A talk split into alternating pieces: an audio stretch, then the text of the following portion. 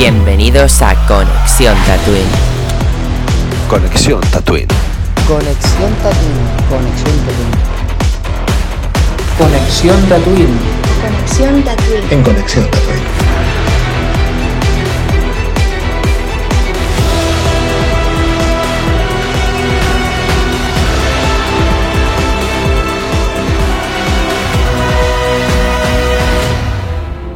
Muy buenas tatuinianos, bienvenidos un día más a Conexión Tatooine. Hoy estamos aquí reunidos una noche más, un día más, depende de la hora que lo estéis escuchando. Estamos reunidos para hablar del penúltimo capítulo de Andor. Es decir, queda un capítulo y acabamos esta primera temporada porque ya de Andor tenemos confirmada la segunda. Además, hoy es una noche especial porque hoy tengo dos invitados muy especiales. Uno que se estrena por primera vez en Conexión Tatooine, del cual estoy muy contento de, de que esté aquí. Y el segundo ya es un poquito más veterano, pero bueno, igualmente nos hace súper feliz de que esté aquí. Voy a empezar dándole la bienvenida a su primer podcast en Conexión Tatooine a Tope. Hola, muy buenas noches. Buenas noches. Es- ¿Puedo, puedo, puedo, puedo, poner, como, como, na- como nadie me ve, puedo hacerme el interesante poniendo voces un poco más radiofónica. Muy buenas noches, tatuinianos y tatuinianas. ¿Cómo estáis?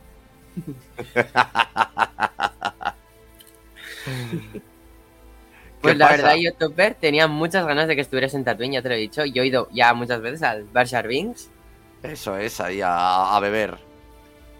y a hablar de dragones, pero hoy estamos aquí para dejar de hablar de dragones y hablar de una galaxia muy, muy lejana. Mm, Efectivamente, a ver qué con este, con nuestro coleguita Andor, que ya se acaba Andor ya, lo que queda, que nos queda un capítulo. Y nada, bueno, pues ya hablaremos luego de, de- de Andor. ¿Qué, qué pasa sí. con Andor? ¿Va, va- a pasar algo con Andor o no va a pasar nada con Andor? ya veremos el último capítulo. Yo, bueno, Topper, la dinámica es un poco de, un poco de Tatooine, es que ahora mismo te voy a dejar solo, tendrás tú lo que tú le dices el minuto de oro, o sea, te voy a dejar solo para que nos des tu valoración del capítulo y ya que nos has estado en Tatooine en toda la serie ya que estamos en la recta final, que si quieres hablarnos un poco de, de qué te está pareciendo la serie y qué esperas para el final y todo esto. Aunque lo de qué esperas para el final igual lo dejamos para el final del podcast, que es nuestra despedida. Así Muy que más bien, que nada, bien. qué te está pareciendo la serie, el capítulo sobre todo. Ah, y por cierto, solemos dar una nota de 1 al 10, así que te dejo a ti. No, uno a ¿Solo? diez. Eh, pero tengo que dar la, nota también, ahora. Sí, ahora mi mismo. sí. opinión y la nota, ¿no? Vale. eh, Perfecto. A ver, yo creo que la serie de Andor para mí ha, ha ido de más a menos.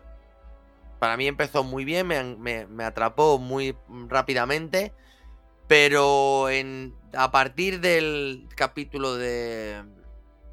Hombre, hemos tenido para mí un grandísimo capítulo, que para mí el mejor capítulo de la temporada es el anterior a este, el, número 10, pero el resto, a lo mejor de a partir del 7, a partir de lo del tema de Aldani, para mí se me ha hecho un poco pesada. O sea, que no significa que no la pueda ver o que me parezca mala, pero sí que un poco lenta y un poco de mucho texto, ¿vale? Que a lo mejor que cierto es que muchas cosas son necesarias, ¿vale? Que son necesarias para, para lo que viene a ser la, la- trama, pero por otro lado hay otras que no...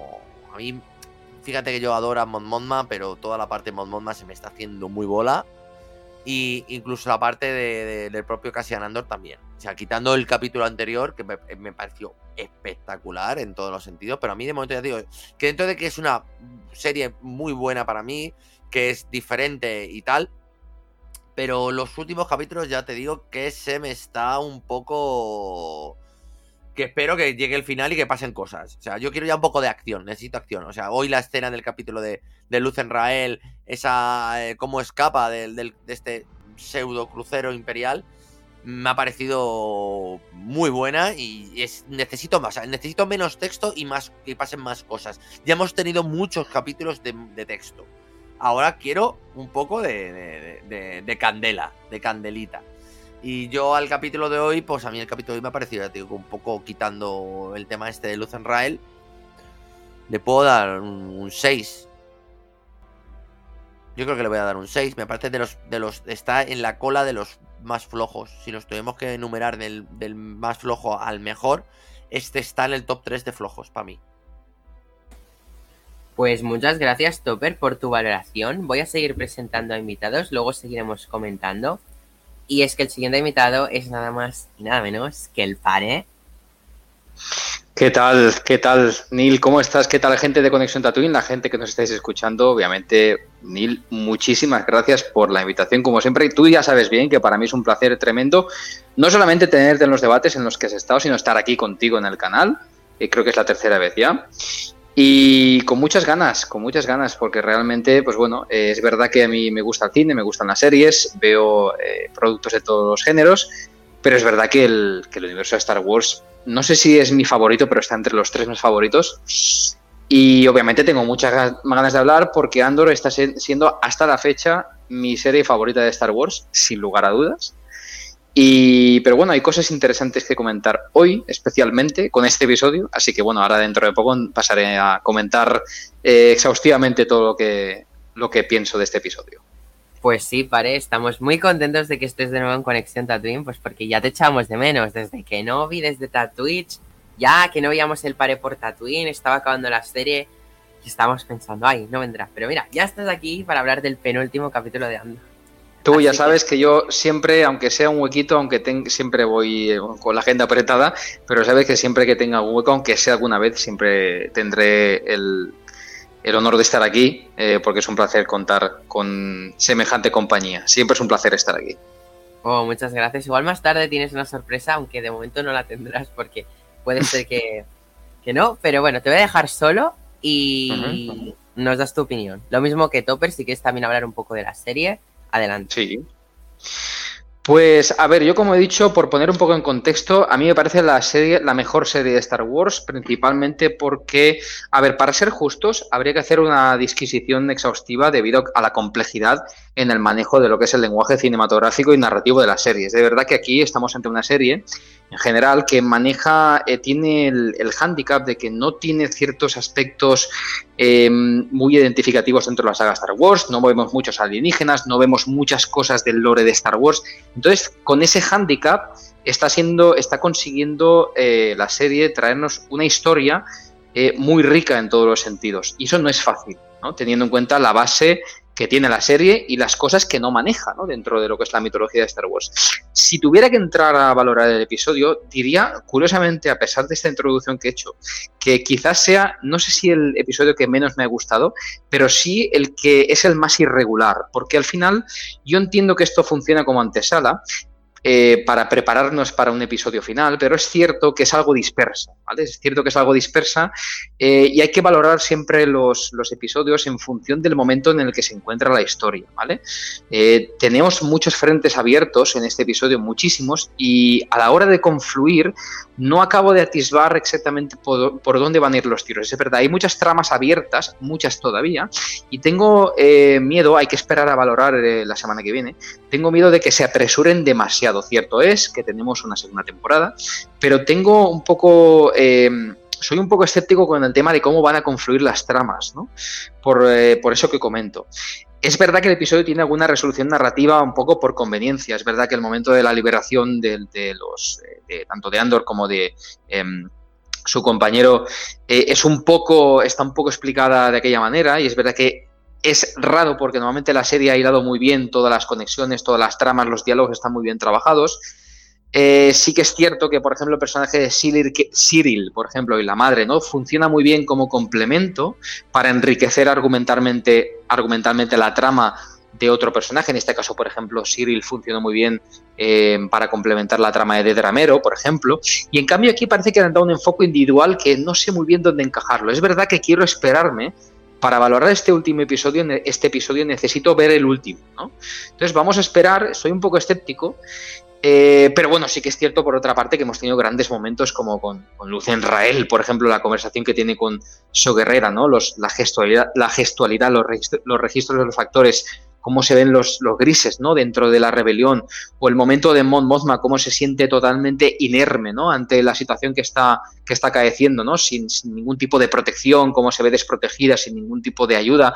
Eh, porque al final la situación que está viviendo. Y todo eso es muy bueno y enriquecedor. ¿no? Y por terminar diré que bueno, el diseño de producción es fantástico, los actores son increíbles. Y uh, una última cosa que comentaré es que esta serie está elevando el grado de madurez en el tratamiento narrativo y técnico, lo cual hace que no solo eh, podamos enriquecer lo que es el significado de Star Wars, sino ampliar el concepto. Porque muchas veces se confunde, bajo mi punto de vista, lo que es el concepto Star Wars. Muchas veces Star Wars lo asociamos a la fuerza, los alienígenas, Stormtroopers, y parece que cuando salimos de eso ya no estamos dentro de Star Wars. Y yo creo que es al contrario. Yo creo que este tipo de series sirven precisamente para enriquecer y para elevar el grado de madurez. em, dentro de lo que es el lore, el lore de la propia saga, ¿no? Entrar en profundidad. Y por eso creo que esta serie, a pesar de un episodio un tanto irregular, creo que sin duda a nivel producción audiovisual estamos ante la mejor serie de Star Wars. Y las nota le pondré, perdón que no lo he dicho, este episodio le pondré un poco menos, le pondré un 7, 7 y medio sería la nota que le pondré. Pues muchas gracias, Pare, por tu maravillosa valoración. Ahora voy a seguir con el siguiente invitado de la noche, que ya está esperando aquí. Nuestro, de momento, único tatuiniano de la noche es José. Hola, buenas noches. ¿Cómo estamos, José? Eh, pues aquí que hoy, sorprendentemente, pese a ser una- un capítulo aburrido más, no me he dormido viendo Andor. ¿Y no estás hater? A ver, es que el anterior fue muy bueno y eso compensa que el de hoy sea, no voy a decir malo, voy a decir mediocre en la línea de Andor. Eh, Creo que es peor decir que es mediocre que es malo, ¿eh? A ver, no sé qué es peor, ¿no? Pero es que me sale más decir que es mediocre que es malo. Pues nada, yo te dejo solo y ya me das tu valoración del capítulo. Vale, eh, como de costumbre, el capítulo se lo roba Lucen, suele pasar, y no solo por la escena de escape, sino por la escena que tiene con So, hablando de los sacrificios que se tienen que hacer. Eh, buah, que esa escena me ha encantado, me ha recordado mucho a Rogue One, a in- incluso a películas de guerra, de estas típicas de la Segunda Guerra Mundial, tal. Eh, no sé, mm, me ha, me ha gustado mucho, la verdad. Eh, aunque mm, no podría decir más que lo que ha dicho todo, pero o sea, suscribo casi todo lo que ha dicho. Una serie muy interesante que empezó muy bien, que se dio un, un batacazo con la trama de Narquina, pero que cuando acabó con ese último capítulo, que es el de la semana pasada, eh, creo que es, es el favorito de todos. Y si no, ese El Ojo, que también es impresionante. Eh, y quiero hablar también del tema acción, porque hay mucha gente que dice que, eh, que no hay, que no es buena porque no hay acción. Eh, a ver si hay acción, pero yo creo que está mal gestionada. No sé, creo que tendrían que, que meter más acción en algunos capítulos, quitar en otros, porque el ojo fue muy acción, pero hay otros en el que es mucho texto. Y no sé, creo que deberían saber cómo eh, llevarlo más para que el espectador no perciba la serie como aburrida, porque muchas veces se percibe así. Yo el primero, que eh, hace dos capítulos vine aquí super hater porque qué malo me pareció ese capítulo. Y bueno, unos personajes muy chulos, unas tramas que no sé por dónde pueden tirar en el último capítulo, penúltimo, o bueno, último en la temporada, pero no último definitivo. Eh, pero no sé, tengo muchas ganas de ver por dónde sale la, la serie, la verdad. Y, y bueno, eh, aún así las- la mejor serie de Star Wars, mm, aunque el padre haya, haya dicho que sea esta, eh, a mí me sigue pareciendo Rebels y creo que a Andor le queda muchísimo, muchísimo para poder llegarle a los pies.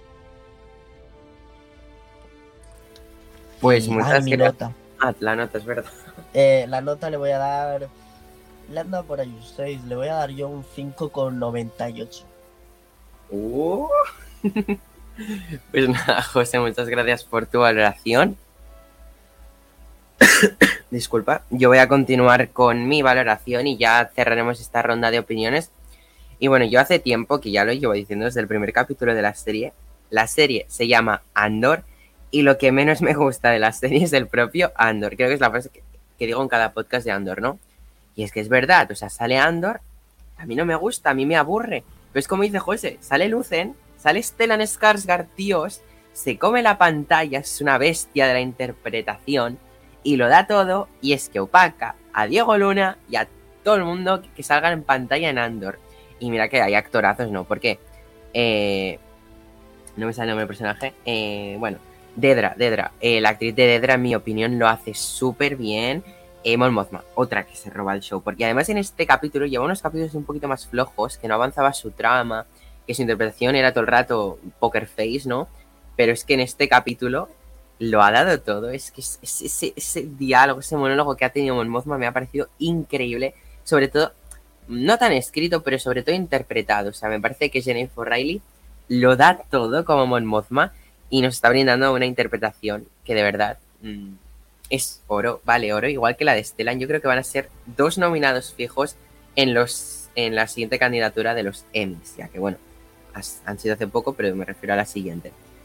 Eh, dicho esto, el capítulo, pues sí, es de los más aburridos, pero no sé por qué a mí me ha gustado bastante. Me ha gustado más que, no sé, creo que fue el capítulo 9 que lo critiqué un montón, porque me aburrió. Evidentemente, este estaría de los más aburridos, aunque el de los campistas previos al de Aldani me parecieron un poco aburridos. eh, ese capítulo me ha gustado mucho porque lo he visto muy, muy, muy Star Wars, sobre todo esa escena del espacio, donde tenemos es- ese crucero, bueno, no sé, la, puta nave imperial con el rayo tractor, tenemos un imperial, la base de comando de la nave, tenemos un unos Stormtroopers, ese típico diálogo, no sé, me ha acordado mucho de Mando, ¿no? Cuando hay escenas así que lo tienen atrapado con la Razor Crest y de repente huye, lo que pasa que, claro, esta nave es una puta nave espectacular, ¿sabes? Que, o sea, una nave con, creo que es un Kyber, porque la espada de Darth Maul, tamaño XXL. No sé, me ha parecido un capítulo muy entretenido, eh, tampoco tan aburrido como muchos decís, sí que mi nota va a ser un 7, porque en escala otros se merece esto, pero igual le subo al 7 y medio, porque ahora que pienso, me ha parecido que las escenas CGI en cuanto a las naves están muy bien realizadas y por eso le voy a dar ese medio punto extra por esa calidad tan excepcional que tiene Andor. Así que nada, dicho esto, Tatooineanos, vamos a hacer el chasquido de Thanos para reunirnos todos juntos. Ale, ya estamos todos juntos. Pues eh, sí, la Muy verdad es que Neil, Neil yo te, te diría, la verdad es que yo creo que, fíjate, has comentado una cosa, el tema de si es aburrido o no. Yo fíjate que aquí el problema de las, del capítulo de hoy no es el ritmo precisamente, porque yo creo que el ritmo es bastante dinámico. También si tenemos en cuenta un poco el montaje y vemos que saltamos de, un- de una localización a otra y demás, se hace bastante ameno de ver, al menos desde mi punto de vista. Yo creo que el problema más aquí ha sido de guion, ¿eh? lo que comento un poco en mi reseña, que el tema es más cómo han ejecutado ciertas escenas a nivel de guion. He puesto el ejemplo de, del momento en el que se los liberan los alienígenas a, a y a, a Melshi y a, y Andor. Es, es ese, en ese tipo de detalles donde creo que el episodio ha fallado más. Porque yo no he sentido en ningún Claro, momento que el muy rudos y de repente es como, ah, bueno, pero que le den al imperio y te dejo ir. Ha sido un poco random ese, ese momento. Porque Sí, empiezan sí. como, es que el imperio es asqueroso, no sé qué. No, empiezan con, te vamos a entregar al imperio. Luego dice, el imperio es asqueroso y dice, que le den al imperio, te libero. O sea, muy raro todo. En esa escena sí que ha sido un poco rara. Sin duda, sí, sí. No sé. Em, y eso que decía, que bueno, tampoco es que haya sido aburrido, pero sí que han, habido otros capítulos mucho más em, interesantes que este. Aunque yo lo digo, cuando sale Andor yo me aburro más que cuando salen los demás. O sea, sale cualquier otra persona que no es Andor y a mí me entretiene la serie. Y ese es mi mayor problema durante toda la serie. Que Andor me aburre. Mm, Es así porque fíjate que eh, una, mira aquí yo lo he comentado en los debates en los que he estado, que al final aquí los, en las actuaciones de los actores están supeditadas a una historia, a un bien común, ¿no? Porque esta serie va muy de, va mucho más de contextos que de personajes, ¿no? Y el tema es que en ese tipo de situaciones es fundamental eh, la gestualidad de los actores. ¿no? para que sepamos cómo se sienten los cómo se sienten los personajes en la situación. Por eso eh, las escenas con Luz Rael y con Mon Ma- Mon Mothma hoy también, eh, pues ganan peso y ganan fuerza porque precisamente nos muestran visualmente cómo se sienten en el contexto. Y eso es importante para la narrativa también. Sí, sí. De hecho, bueno, eh, bueno, yo explico un poco, Topper, ya que es tu primera vez. Aquí vamos soltando cosas, o sea, vamos aquí debatiendo sin parar. Me parece muy bien. Así que cualquier cosa que tengas que decir, eres libre, sin pedir permiso ni nada, tú suelta. Ok. No sé qué piensas de lo que hemos estado hablando. Eh, yo lo que sí que. Más que de lo que acabáis de, de estar hablando, yo. Cuando decís lo de. Me estoy bajando del carro de lo que. de- del, del- del barco de. O más. Me estoy bajando del barco de. De la que Andor es la mejor serie de Star Wars. Yo, yo creo que no. Sea, es la que está mejor hecha y la que técnicamente es, eh, es más potente y visualmente más potente. Y la que está más trabajada, seguramente sí. La que esté más cuidada, seguramente, pero para que, para que fuese la mejor serie de Star Wars tiene que dar, tener su punto, su toque de emoción y su toque de que tú de disfrute y de que bueno que también puedes disfrutar Andor por supuesto pero necesitas algo que, que te toque la patata y a mí Andor no me toca la patata entonces pues yo por eso Claro, digo que está muy bien. Ah, perdón. no no eso eso que, que a mí me parece que, que me dentro de que me parece una serie que está todo lo que acabo de decir que está muy bien construida todo el apartado técnico es espectacular pero yo necesito que aquí esto me llegue un poco al corazón y, y com- como todos los productos de Star Wars que me gustan. Y esto no lo hace, no hay nada que me emocione. Y yo creo que ahí, eh, por desgracia, es una franquicia en que yo creo que le va a costar mucho, mucho el despegarse de todo el tema de, fuerza, Jedi, Sith, Skywalker. Bueno, Skywalker yo creo que es más fácil despegarse. Pero el tema, todo el tema de la fuerza y los Jedi va a ser un poco. Es, un poco complicado eh, despegarse de ello. Porque es lo que realmente a la gente le emociona como a mí. Yo ya te digo. Que- y por eso. Y ese creo que es el motivo que, por el que la serie no está teniendo los números que se esperaban. Por eso mismo. Y es una pena porque la serie no se merece en absoluto eso. Pero yo creo que para que una serie sea. eh, la mejor serie de Star Wars tiene que tener más Star Wars de lo que tiene esta serie. Que esta serie y le falta los toques eh, de Star Que, Wars. Ya, bueno, no solo los eh, troopers. de hecho, que- Yo le estaba diciendo a- al pare que este capítulo hay una parte que me ha gustado porque viéndolo me he sentido mucho más Star Wars que en otros capítulos porque es lo que he claro, dicho. lo de Han habido Rael. escenas- Ah, claro, eso de, de ver naves, esto imperial, esto, esto me ha encantado, ¿no? Es muy espacial, muy rebels, todo, ¿no? Pero ha habido partes de Andor como una tele, como los Chocapics, que a mí pues me sacaban un poco en cierta manera, porque era muy terrenal y en parte sí que mola de Star Wars que el que es más que lo ves lejos, que tú quieres estar en esa galaxia, pero que si tiene lo mismo que tú ya no quieres estar allí. Pues, pues vaya puta mierda, ¿sabes? Mm, en sí, eso a también ver. afectan lo- los pocos aliens que hay y los pocos droides. Realmente solo tenemos a B, que por cierto en este capítulo ha estado eh, hermosísimo. Eh, pero hay muy pocos realmente. No, no se siente tan variada la galaxia como en otras producciones de Star Wars.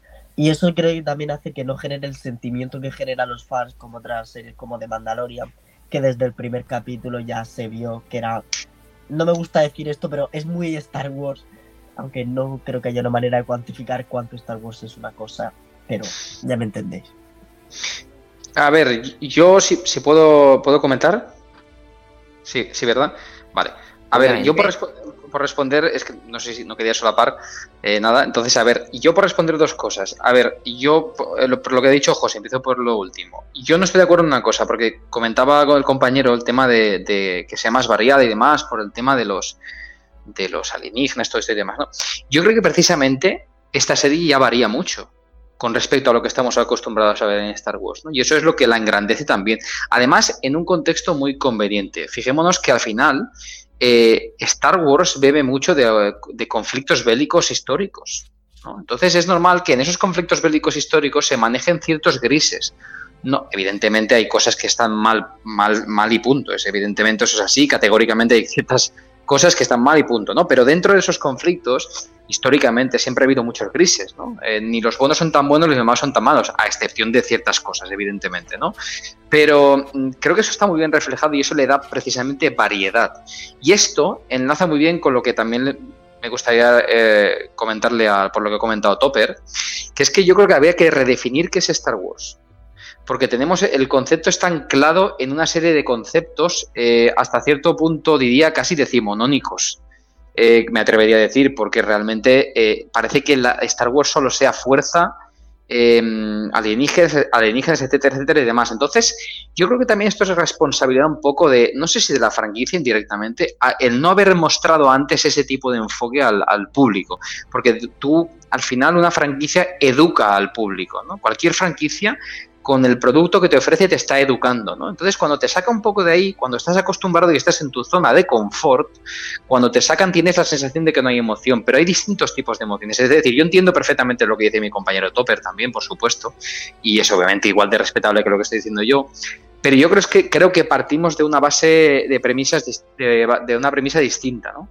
Entonces, yo creo que lo que, que habría que intentar es, bajo mi punto de vista, ver Star Wars desde una óptica un poco más, eh, ni mejor ni peor, sino un poco más amplia, creo yo, para intentar captar ciertas cosas. Evidentemente el arte tiene una parte implícita, subjetiva totalmente, y a partir de ahí cualquier afirmación como la que haya podido hacer Topper o haya hecho José o Ganil o la que haga yo, cualquiera es lícita y válida. Pero yo creo que hay que intentar eh, ver un poco más allá, al menos desde mi punto de vista y como lo entiendo yo.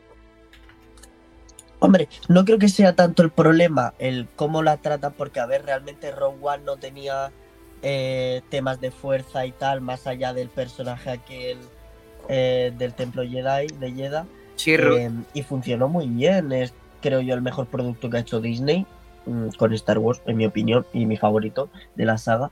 Eh, pero en Andor yo creo que ese no es el tema que haga que no funcione la serie, simplemente que han querido coger ese concepto de que Star Wars es más eh, y tirar por el tema bélico eh, y explotar los grises tal, pero creo que les ha funcionado muy mal o no lo han sabido llevar muy bien porque a la vista está que es la serie menos vista de Star Wars.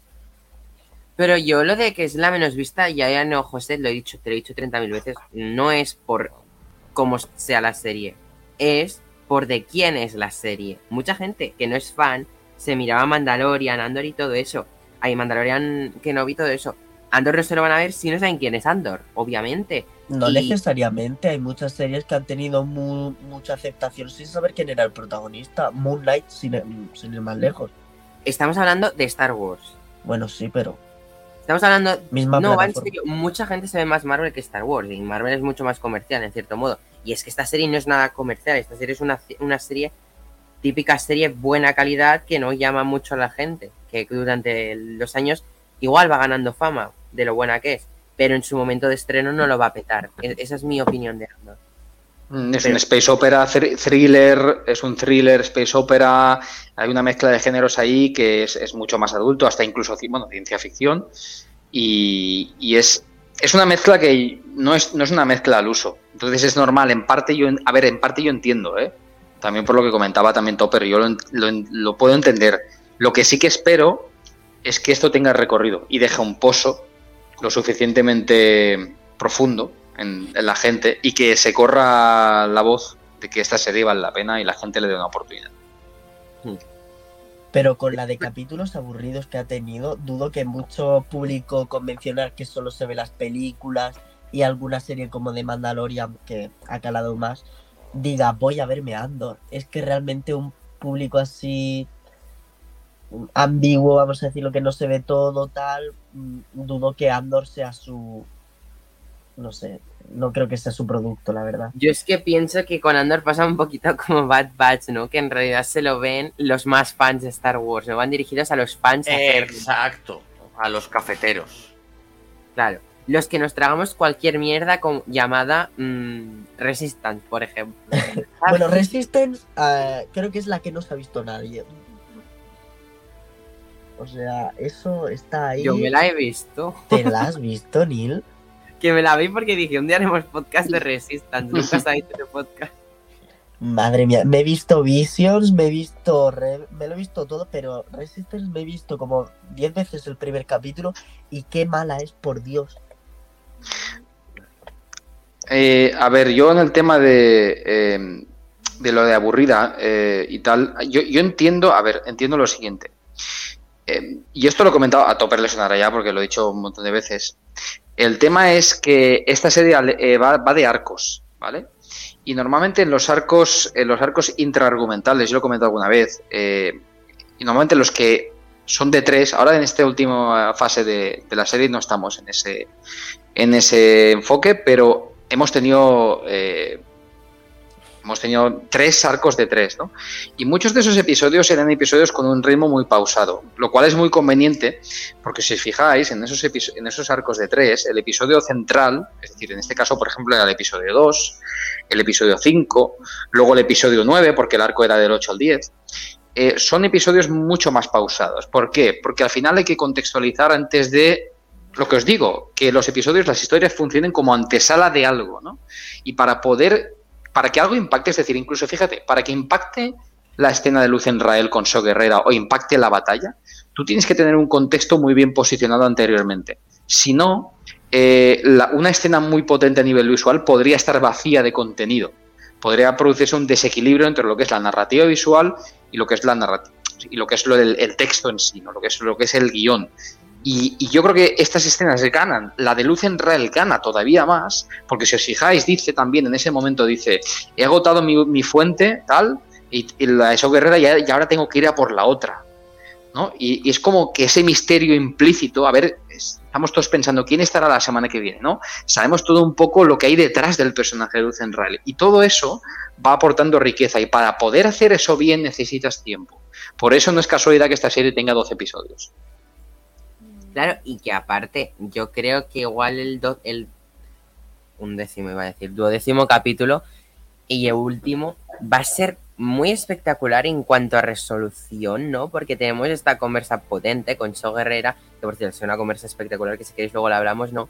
Pero, o sea, Lucen deja las cosas puestas sobre la mesa. Cassian tiene que, mm, ya sabemos qué, y Mon Mothma, pues, a ver, tiene problema de la hija. Que claro, yo no sé qué va a hacer esta señora al final con la hija. Yo dije que me parecería muy mal si la comprometiera, porque al final, al fin y al cabo es lo que hicieron con ella, que no estaría bien que se lo hiciera a su hija, sabiendo que ella sufrió. Pero teniendo esta doble moralidad de cómo solucionar el problema, no sabemos qué va a hacer. Yo Pero creo que la tiene la- hija se ha como visto en este capítulo que ella quiere casarse, seguir las tradiciones estas. Pero me parece un blanqueamiento del personaje. Si, si lo van a hacer, que quede mal Mon que no sabe que de repente la hija es una santa, ¿sabes? Que se note que no sé, que Mon está teniendo este error de hacerle a su hija lo que le hicieron a ella, ¿sabes? Yo tengo, tengo curiosidad por ver qué, qué- qué- qué dice Topper de esto, porque creo que es el personaje que, que más le gusta a Topper de, de Andor, el de Mon Mothma. No, y a, y a mí es que me empezó encantando Mon Mothma. O sea, yo eh, el- los primeros capítulos de Mon Mothma me gustaron mucho, pero es que luego ya es, es irme a dormir. Es irme a dormir, no me aporta nada nuevo todavía. Hoy, es pues como voy, que no voy a sale ese- de a- ese o- salón. No, no Sí, sale has- de ese Ha estado estancada en su casa durante muchos capítulos, a mí eso también me ha estresado, obviamente. Ha tenido la visita de la prima, la hija de en medio, el amigo aquel, bueno, amigo, vamos a decir amigo con derecho que tiene por ahí en Coruscant, esas cosas que tiene ella. Claro, pero no, no. Muy, demasiado largo.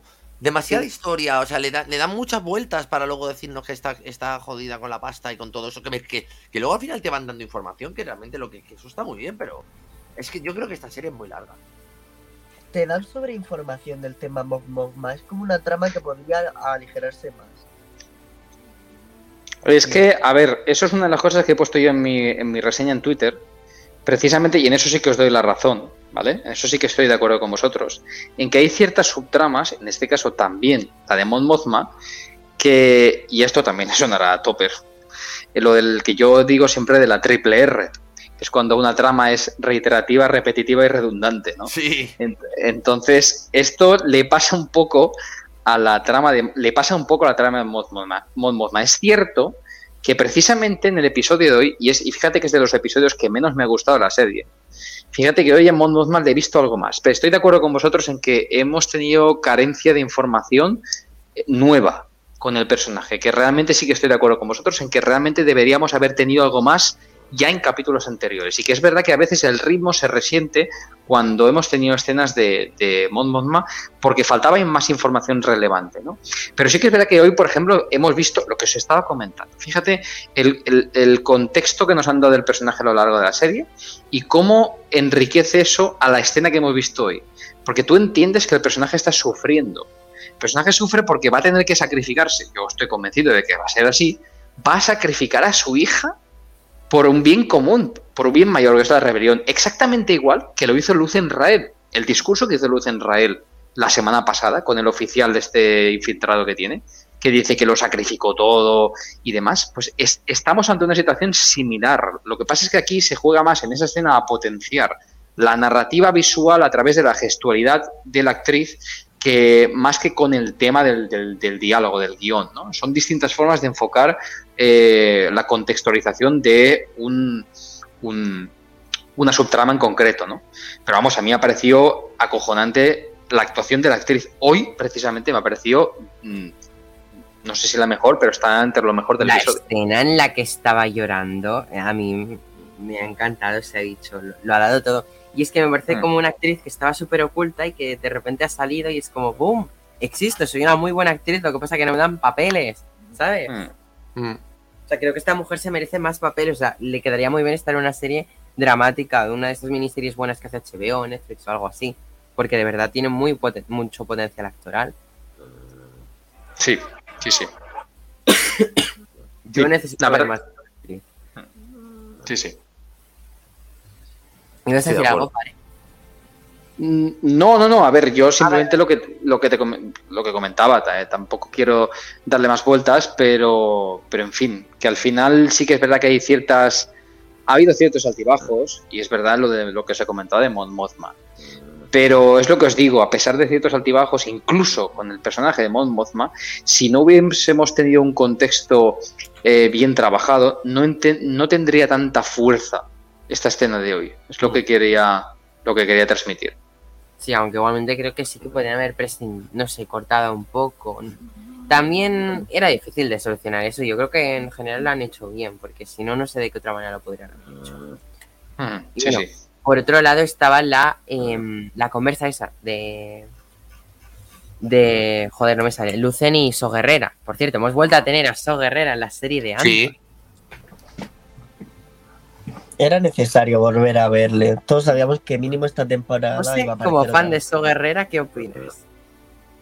Yo, eh, bueno, mm, cuando lo he visto, me ha encantado. En la escena en la que la apunta al cuello decía, este no sale de aquí vivo, conociendo a su guerrera y la sangre que tiene. Eh, mucha suerte ha tenido. Eh, pero bueno, me ha gustado mucho, la verdad, la conversación. Cómo So Guerrera acaba aceptando el sacrificio por la causa. Incluso me ha gustado que ponga en duda a Lucen porque dice, si hoy se lo haces a, a este chico, no me acuerdo el nombre, eh, ¿quién me dice que no me lo vas a hacer a mí mañana cuando sea necesario? Eh, no sé. Mm, Muy importante esa conversación y, y lo que puede conllevar. ha estado potentísimo, sobre todo porque ha habido momentos de So Guerrera como muy paranoico, ¿no? De, ay, te unos espías entre mí, no sé qué. O sea, ya vemos cómo a So Guerrera en estas épocas ya se le empieza a ir un poco la cabeza. Sí, porque de Clone Wars que aparece por primera vez a, a Rogue One lo vemos ya muy piripi. En Rock One, o sea, ya estaba mal de la cabeza y aquí pues ya vemos sus inicios. que era cuando decían que veía espías por todas partes. Ya sabemos que fue Lucen quien le creó ese, esa psicosis. Mm. A, ver, algo importante aquí en el tema de So Guerrera eh, es el tema de que, mira, fijaros, por lo que os comentaba antes de que aquí la serie va más de contextualizar. Y de, de arcos, de situaciones. Fijaros que estamos en una rebelión muy primeriza. Una rebelión en la que hay distintas facciones, en la que la, digamos, la alianza rebelde no se ha consumado todavía. Estamos en proceso de. Y para contextualiz- contextualizar ese proceso de es muy importante eh, plasmar en pantalla ciertas situaciones en las que haya discrepancias también entre las distintas facciones para luego entender eh, esa confluencia de, de- objetivos que al final ha- hará que, que todas las facciones se unen en, una sola y entonces entendamos mejor lo que sucede en el episodio 4 de Star Wars. ¿no? Entonces me parece que la, la calidad de los diálogos, por ejemplo, en esta escena que comentáis, me parece funda no, me- no solamente me parece buena, sino que me parece fundamental, porque un diálogo es, puede ser bueno por sí mismo, pero también tiene que ser bueno en la situación. ¿no? Entonces creo que es, es muy, muy funcional, y esto lo comentaba también yo en Twitter, que tenemos situaciones muy funcionales a nivel narrativo, ¿no? Muy mm, situaciones que a lo mejor no tienen una acción eh, espectacular y demás, pero sí que tienen contenido que da, da contexto, cohesiona, ¿no? Es lo que muchas veces digo, las, las resoluciones narrativas por cohesión, ¿no? Que aunque puedan parecer coincidencias o pueda parecer que sean situaciones que uy, ¿cómo puede estar pasando esto? Qué casualidad, ¿no? Tal. Bueno, pero si algunas de estas aportan riqueza y tienen contenido sustancial, pues realmente se genera cohesión a nivel narrativo y eso hace que se enriquezca una, una trama. Sí, y aparte, otra cosa del, del capítulo también ha sido ese paralelismo, ¿no? Con Marva, que por cierto, vale, yo tengo un problema con Andor, igual es que no le estoy O sea, no sé, con Mandalorian se me quedaba todo el súper detalle. Con Boba Fett estaba súper al detalle. Con que no está súper al detalle. Pero con Andor, no sé si es que es muy larga o algo así, es que se me van olvidando cosas. Hay Es una que con Boba Fett, hay si una te escena- perdías, es que ibas muy mal. Ya, también. Pero hay una escena en la que muestren la muerte, la muerte de Marva explícitamente y yo me he olvidado. No, creo que empieza el capítulo con ella muerta. Vale, o- porque ya Es que a mí, a mí eso me ha sacado un poco porque no me acordaba que esa mujer se moría. Claro, yo Es es que no muere en eh, pantalla. Esto me ha rayado mucho. Mencionaron en el capítulo anterior que se dejó de tomar las medicinas o algo de eso, y en este capítulo al hoyo. Yo no sabía que Marva estaba muerta y al principio no sabía de quién hablaban. De hecho, estaba un poco. He empezado el capítulo perdido, no os voy a mentir. O sea, yo soy sincero aquí. Yo he empezado el capítulo perdido. Decirme fan de Mm. mierda, pero estaba súper perdido al principio del capítulo. Fan de mierda, no, hombre, despistado. Despistadísimo con Andor porque yo no pillaba qué estaba pasando hasta que, bueno, han dicho Marva. eh, Es que con Andor es un poquito con las temporadas intermedias de The Walking Dead. Te puedes quedar dormido, te despiertas y todo sigue igual, todo puede haber No. cambiado, no sabes por dónde va la cosa. No, hombre, no, sí. Bueno, en fin, no, no quiero desviarme, pero Bre- Breaking Bad. está- eh, es que me has tocado una de mis tres series favoritas, entonces. Pero bueno, The no, Walking no, a ver. Dead pero- es tu serie favorita, no me digas eso. Ah, no, ah, ah, no, The Walking Dead. ah, Había entendido Breaking Bad. Ah, Ah, no, ¿qué más quisiera? yo también. Ah, había entendido Breaking Bad. Yo digo, ah, Breaking Bad no puede ser. No, Walking Dead sí, Walking Dead. Bad, la- he dicho The Walking Dead. Ahora, ahora me- no sé si me traba. Yo he escuchado Breaking, yo he escuchado Breaking Bad, por eso te iba a decir, pero si es Walking, Walking Dead, entonces estoy de acuerdo contigo, sí, sí. Pero mm, mira, el tema de, de- de- de- una cosa que te he dicho que me parece muy interesante, el tema de, de lo de la de lo de la de Marva, ¿no? Mira, precisamente es otra, yo sé que y en Twitter he puesto también que, pues, eh, hay ciertas escenas solemnes que están muy bien y hay un momento que, el robot, ¿vale?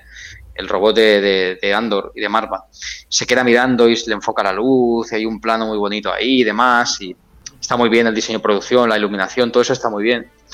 Pero sí que es verdad que eh, me ha faltado contexto en esa escena. Es verdad que a veces esta, esta serie algunas veces ha utilizado eh, la herramienta de la elipsis narrativa para obviar información, eh, digamos, repetitiva, ¿no?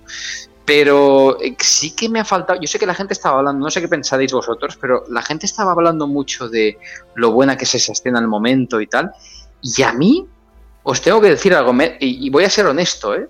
Me he dejado algo frío, porque me ha faltado contexto para ser un personaje tan importante en la vida de Andor. Es verdad que tenemos la escena final en la que él llama por teléfono y se entera y demás, que está muy bien, porque está muy bien, pero el momento de la muerte, no sé si por el montaje, no sé si por lo rápido que ha sido, no sé si porque faltaba contexto, porque a mí me ha pasado igual que a Neil, de que estaba viendo y al principio estaba diciendo, ¿quién se ha muerto?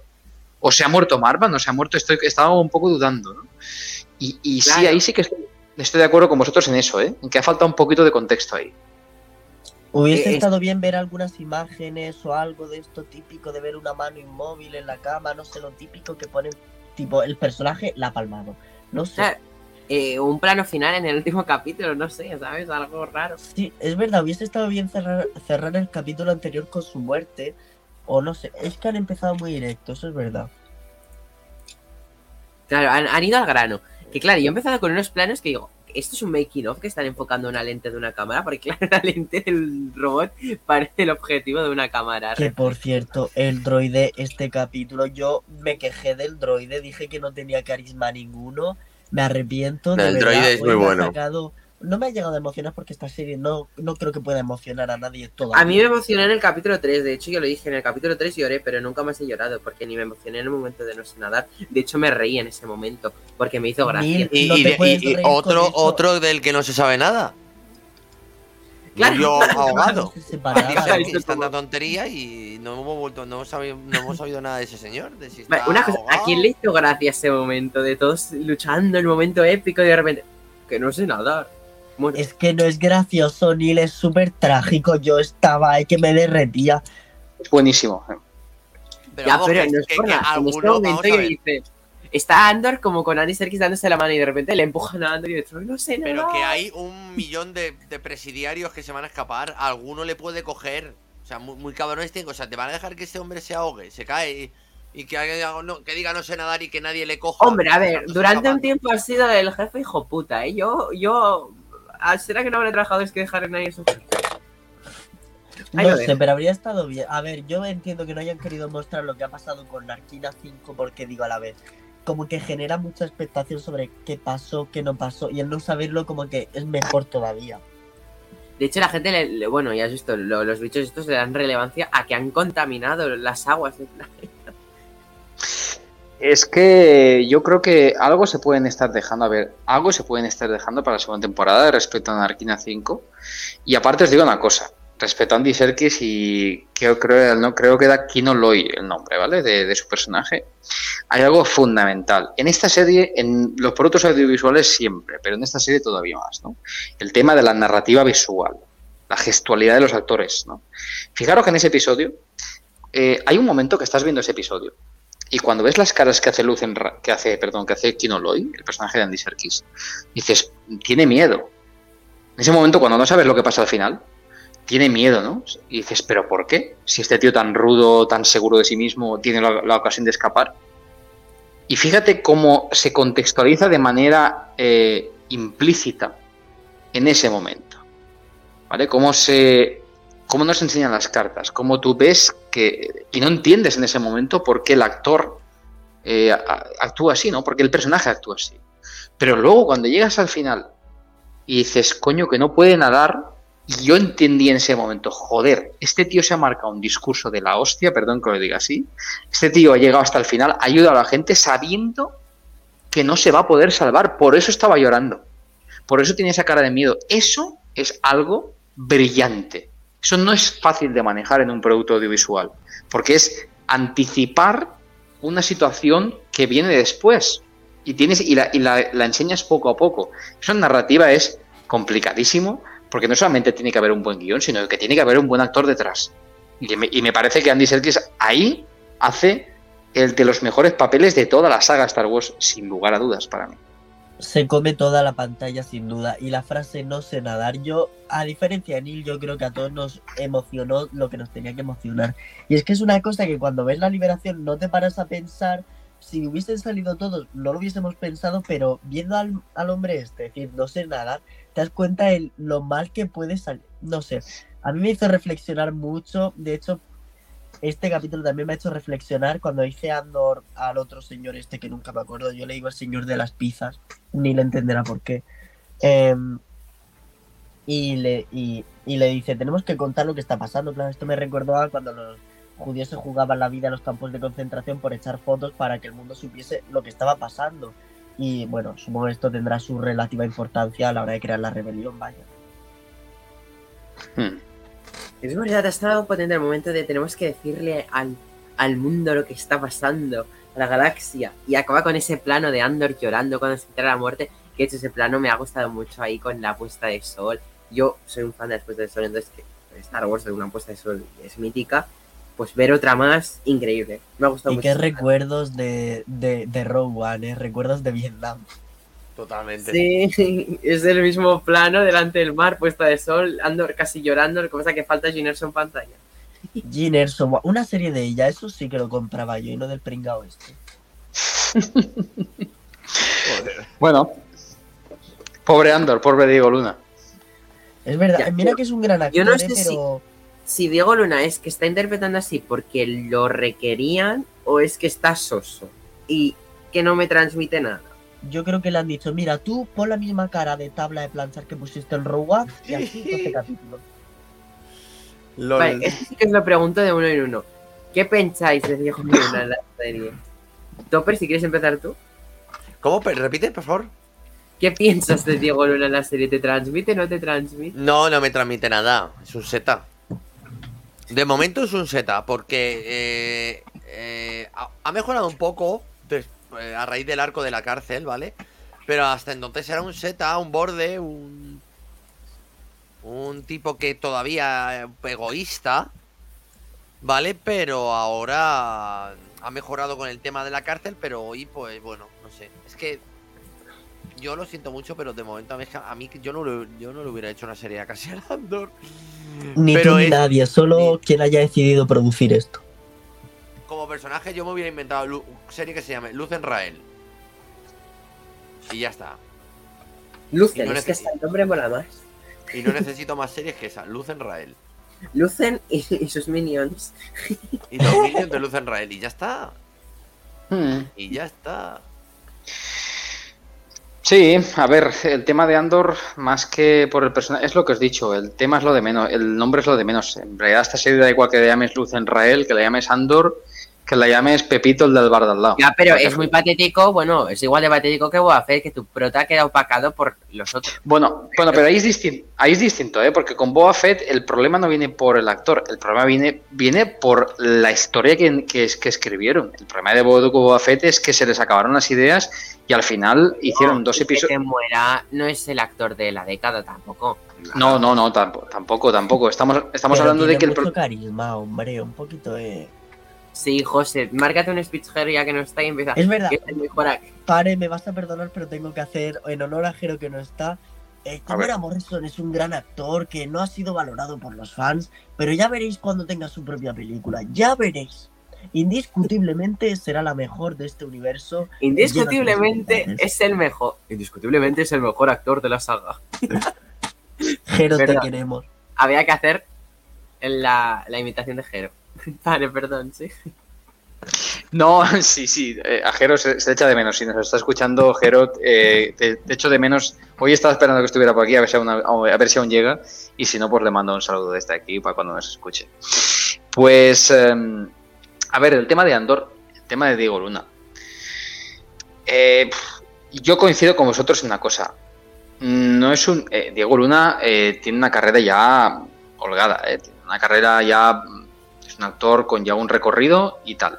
Pero sí que es cierto que valorando su, su actuación aquí, en esta, en esta serie, es curioso, porque yo puedo llegar a entender que hay algún secundario que esté mejor, o hay algún episodio que alguien se robe el papel, pero es que casi en cada capítulo, casi, no en todos, ¿eh? pero casi en cada capítulo ha habido un actor de reparto, teóricamente de reparto, vamos, aunque aquí son todos de reparto en realidad, ¿eh? pero o todos protagonistas. Pero eh, los actores de reparto se, se, han, se han comido a Andor. O sea, en todos, Sí, Luz sí, en sí. Rael. Piedra se la come, Lucen se la come, Mon Mothma se la come, eh, Bell se la come, porque Bell está auténtica en esta serie. Es que si en algún capítulo tenemos a Dedra frente a Andor, os dais cuenta de que Dedra se lo va a comer en 0,0, ¿no?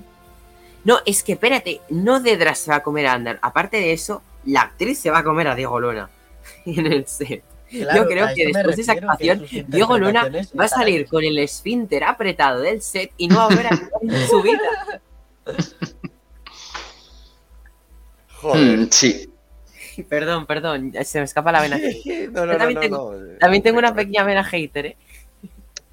No. Sí. Una hater.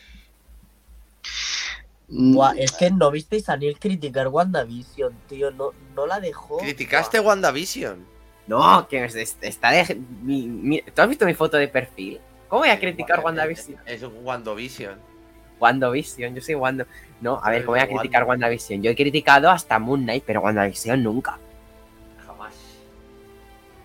Wanda no se toca. De hecho, La, el par, no, la serie que nunca nadie ha criticado es She-Hulk, porque es El- perfecta. el Pares, bueno, haré como que no, has- no he escuchado lo que has dicho, José, pero el par el otro día me hizo feliz porque subió un tuit en el que dijo que Elizabeth Olsen fue, junto a Oscar Isaac, fue de las mejores actrices de esta fase 4, así que a mí ese tuit me hizo feliz. No, a ver, es que, a ver, una cosa es, eh, vamos a ver, una cosa es valorar, porque hay distintos aspectos en un producto audiovisual, hay varios técnicos, narrativos y demás, ¿no? Entonces, entonces así ahí está. Está enseñando José el, el, baile- el twerking de She-Hulk, que no lo Eh, veis los que nos esto escuchando. no puede ser criticada. Bueno, pero a ver, eh, una cosa es eh, eh, el tema eh, actoral, eh, tema técnico, tema narrativo, hay que hacer una diferenciación, ¿no? Entonces, en este caso, pues, eh, igual que has mencionado el caso de Elizabeth Olsen, por ejemplo, en Andor sucede, por ejemplo, un poco casi, casi a la inversa, ¿no? Así como, por ejemplo, has mencionado el caso de Elizabeth Olsen. Elizabeth Olsen, quizá, al menos bajo mi punto de vista, ella está, Elizabeth ella está Olsen, en mayúsculas, barra, Elizabeth- Dios, Sí, exacto. Pues ella está por encima quizá del nivel de del nivel el nivel de la serie, ella. Y aquí pasa un poco quizá al revés. Aquí tenemos a un, a un actor que quizás está por debajo del, del nivel que tiene la serie. Quizás. Aún así, yo no creo que la actuación de Diego Luna sea mm, tan deficiente No, como para ver, que desentone. Diego Luna no es mal actor. Sin embargo, en esta serie creo que está muy mal. No, a ver, muy mal tampoco, pero está un poco mal como actor. Y además tampoco es eso que esté mal, es que está muy neutro. Y el problema es que al sus compañeros. Está muy neutro como la ropa, estar. Claro, pero al sus Pero compañeros. la roca levanta la ceja al menos. Así de vez en Andor, cuando. es verdad, Andor ni levanta la mirada al suelo en toda la serie. Pero es Pero verdad, a, a pero, Carol. Danvers, a esta Brie Larson se la criticó infinitamente por ser muy poco expresiva en, Ca- en Capitana Marvel. Y aquí a Andor mm, no veo el mismo hate a Diego Luna y bueno. Bueno, No yo creo que no Lo es que pequeños Es que sus compañeros están tan por encima de él que se nota aún más la diferencia. Porque, por ejemplo, a mi Diego Luna en la serie, en la, en la serie, perdón, en la película esa de Frida que hizo con Salma Hayek, me pareció que estaba muy bien. Que a mí me gustó mucho esa peli, ¿no? Y otras participaciones que tiene Diego Luna están muy bien. Pero sin embargo, creo que en esta serie está un poco muy. ah. De, de Narco, ¿tú le viste en Narcos México? Sí. La primera temporada, segunda temporada también salió. Diego Cuando Luna, salía con el actor de Namor. Cuando hacía de Namor. Oye, tenemos a, a, a Jero en el chat, ¿eh? Buenas noches. Hombre, hombre, Mm, llegó, llegó, llegó, lle- llegó el padre de todos. Hola. Buenas noches a todas y a todos. Buenas, Jero. ¿Cómo estáis? Jero, no sabes la- las, gan- las ganas que tenía de verte por aquí. Sí, joder, la verdad es que hacía tiempo que no coincidíamos, ¿eh? Sí, sí, sí, cierto. Hostia, sí, hace, sí, sí. hace- hace ilusión, hace ilusión compartir espacio siempre con, con vosotros. Joder, Claro que sí.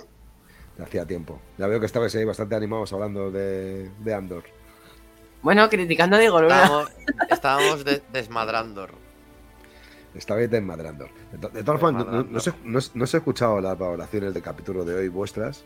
Es verdad que, que, bueno, he, he leído sobre todo en, en el chat de WhatsApp del grupo que era un capítulo bastante aburrido y es que yo creo que tampoco es tan aburrido. Yo creo que estamos viendo cosas bastante importantes dentro de lo que es la rebelión. Y, y es un capítulo que al final está muy a la altura, que es verdad que tiene una parte un poquito más, más floja o más ñoña, por así decirlo, pero que, que, bueno, siempre para mí es un placer ver a Sau Herrera y la evolución de la nave Lucer que me ha parecido algo impresionante.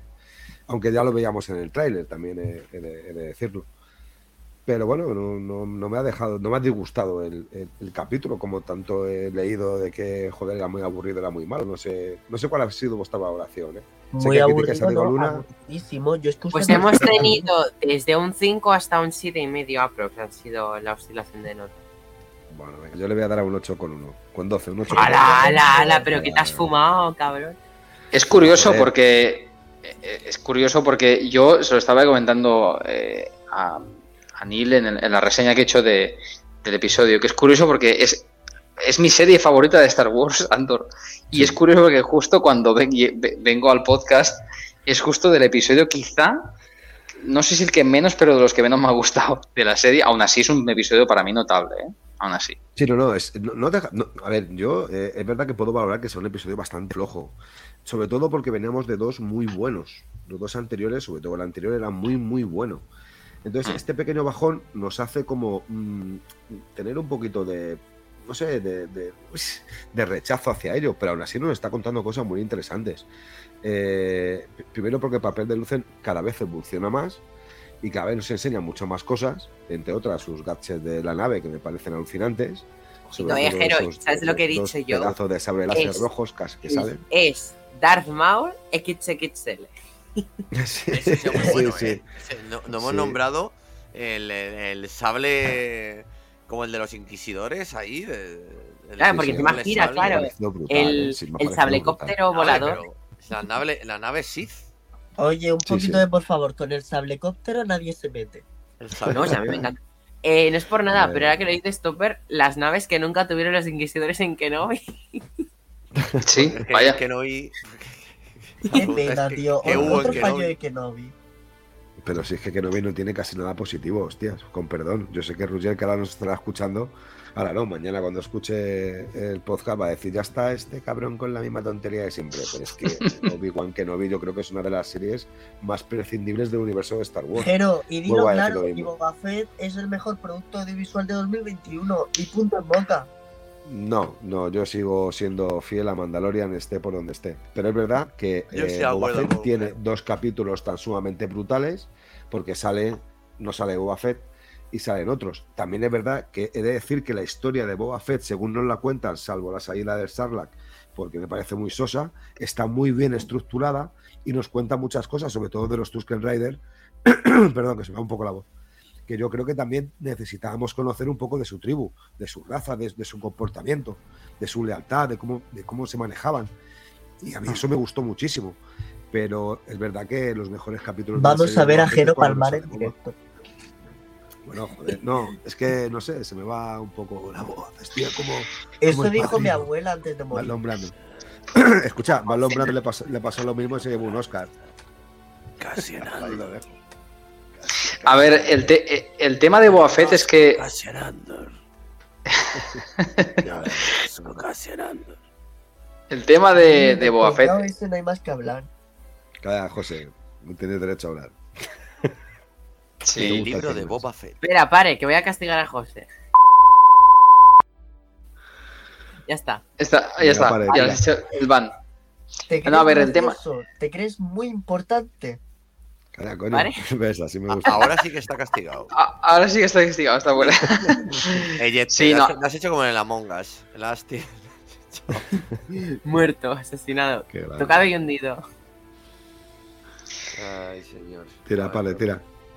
Sí, pues son, a ver, yo iba a comentar simplemente que son, son planteamientos totalmente distintos, ¿no? Porque eh, tenemos obviamente en Boba Fett se, plan, se planteó una, una clásica de construcción narrativa de personaje, eh, teniendo en cuenta un poco el lore que había detrás de Boba Fett y como el fandom de Star Wars tiene, tiene identificado al personaje de, Star, de, de Boba Fett dentro de la saga, aunque su aparición fue, pues eso, exigua dentro de la trilogía original, pero teníamos el personaje identificado de una determinada manera.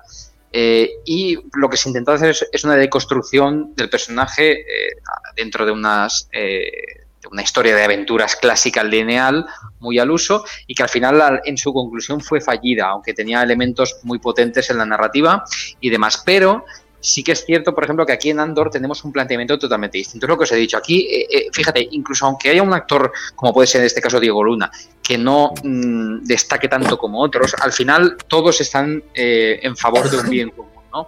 que es lo que estaba comentando antes en la reseña, que es contextualizar y darle profundidad al tema de la alianza rebelde y del imperio, ¿no? Ver un poco más de los entresijos, no solamente ver un planteamiento a nivel a- al uso, ¿no? En de decir los buenos contra los malos, no. Decir qué hay dentro de los buenos y qué hay dentro de los malos. Eso aporta riqueza argumental, que es al final el objetivo que tiene esta serie, porque esta serie no se está alejando de, de- de la saga clásica Skywalker. Lo que está haciendo, igual que lo hizo, por ejemplo, también haciendo mucho las crónicas Jedi, con los episodios, por ejemplo, de, de Dooku. Dooku es un era un personaje ya muy que todos conocemos. En cambio, lo que nos contaron aportó riqueza, aportó elementos sustanciales, Pero con lo cual muchísima. muchísima. Y eso ha pasado con Andor. Le estamos dando eh, riqueza no solamente a los personajes, le estamos dando riqueza a la Alianza Rebelde y al Imperio, que es muy importante. Bueno, yo Sí, sí. to- ahí no estoy todavía. esa es- sé, sé que es- esa es la intención que se pretende. El Hmm. enriquecer el lore, enriquecer eh, detalles que, que suponíamos que estaban, pero ahora se, se están dando ya. O sea, que se están tomando forma. Pero todavía está lejos. Todavía ese, ese objetivo todavía no está conseguido. A lo mejor después de la segunda temporada y tal, cuando, cuando tengamos el producto, ya veremos si realmente me han eh, llenado lo que viene a ser esta, este periodo de, de, eh, de inicio de gestación de la rebelión. Pero yo creo que todavía que sí están en, en ello, pero a mí de momento hay cosas que ya, como os he dicho, que de- demasiado texto. Bueno, yo, yo, yo, Topper, eh, yo vuelvo a decir lo que dije hace, creo que tres capítulos, tres podcasts de capítulo de Andor. Hay, hay, para mí hay una película magistral que es más del 80% diálogo, diálogo puro y duro, casi sin movimiento de, de actores, que es eh, Los Odiosos 8. Para mí Ajá. es, es una película magistral que se distribuye en dos partes. La primera en una parte trasera de una, de una carreta y la segunda en un comedor de, de una sala, un comedor de una casa, pero que es diálogo puro y duro. Para mí es una obra maestra. Pero creo que los diálogos son mejores riqueza- que, que los que los Sí, de bueno, son- no, no, no es que sean mejores, son diferentes. Es verdad que Andor lo que, Es lo que hace es esa, no puedes comparar los diálogos de una película con los de No, otra. Los pero de no, no, no, no, no, no, pero no, no es, no es comparar. Yo, yo lo que quiero decir es que eh, hay veces que el diálogo, aunque tú pienses que no te da espectáculo, aporta muchísimo a la trama y aporta muchísimo a la historia, sobre todo a una historia que ya ha sido contada. Porque la dificultad que tiene Andor, una de las grandes dificultades que tiene Andor es que ya sabemos el final. Esto pasaba como con Obi-Wan, incluso con, con, bueno, con Boba menos, pero con Obi-Wan sí porque sabíamos cuál era el resultado. Entonces, eh, yo creo que la, la jugada diferente que hay entre Obi-Wan y Andor es que Andor le da profundidad y realidad a la historia y Obi-Wan lo único que ha hecho ha sido intentar crear un ambiente de espectáculo para dos momentos puntuales en dos capítulos diferentes. Creo que es una diferencia abismal. Eh, a la vez, pienso que todo aquello que nos cuenta en Andor, como decía el Pare, nos está enriqueciendo en la historia no solamente del imperio, de lo que es el imperio en sí, sino también de los entresijos internos, no solamente del imperio, sino también de la resistencia o de la rebelión, como queramos llamarla. Y las dificultades que ellos tienen. Porque Sí. este tipo de tramas y películas podríamos verlas, por ejemplo, en la película de Valkyria, eh, donde Eh, sabéis que es un tema, un tema nazi, donde van a intentar matar a, a- a Hitler, donde se concentra al final el, el grosso de la acción, el grosso de la parte más visual al final. Pero tiene muchísimo recorrido. O la película de Churchill, por ejemplo, que nos cuenta la historia de Churchill. Puede parecer muy aburrida porque tiene mucho diálogo, mucha historia, pero te aporta mucho al personaje, que es lo que decía el padre. Creo, ¿eh? Mi sensación, ¿eh? Sí. Dale. Topper, que No, no, sí, a mí me- es cierto es que ha habido cosas que me han gustado mucho. O sea, por ejemplo, el, eh, cuando eh, llegan a la conclusión de que Cassian Andor puede convertirse en un chivo expiatorio y los lo quieren cargar, Mm. el, todo el tema de cómo se gestiona el tema de Aldani, donde se ve que realmente eran como cuatro guerrilleros mm, noobs sin tener demasiada idea de lo que estaban haciendo. O sea, hay cosas, hay pinceladas que a mí me están gustando. Lo que pasa es que, por ejemplo, yo empecé muy ilusionado con, con, con Mon Mothma y todo lo que había alre- alrededor de su personaje, pero ya me aburre, ya